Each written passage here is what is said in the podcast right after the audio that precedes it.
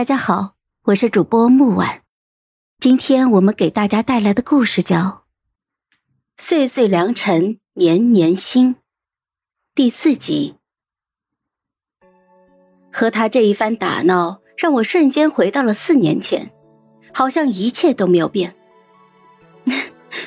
不是说年后才回来吗？谁让我这次打了胜仗呢？被封为戍边大军里最年轻的副将，赵大将军特别准许。让我提前回京。听到这儿，我的眼泪就止不住的流。他没有暴露过自己的身份，仅仅四年，从普通的士兵到副将，其中该有多少心酸？从前高高在上、事事如意的皇子，如今眉眼间都是西北寒风的痕迹。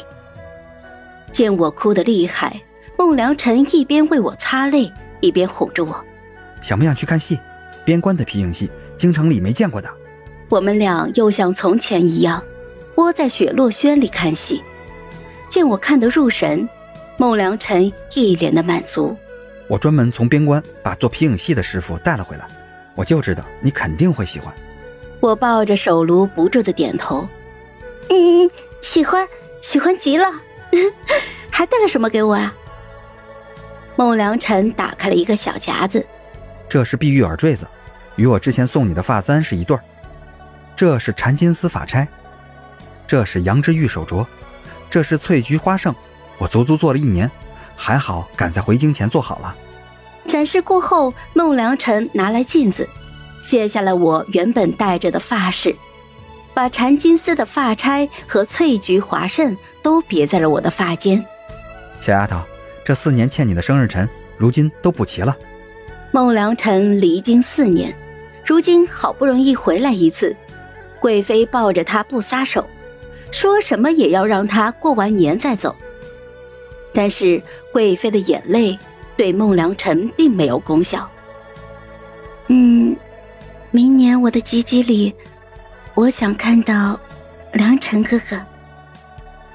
我犹豫了许久，终于说了出来。孟良辰看了我一眼。凑到了我的跟前，笑道：“你叫我良辰哥哥。”我点点头。好，小丫头的吉吉礼，若是只有孟良舟那样的假人在，肯定无趣。我得留下，帮你热闹热闹。孟良辰这个冬日找到了事情做，负责筹办我的吉吉礼。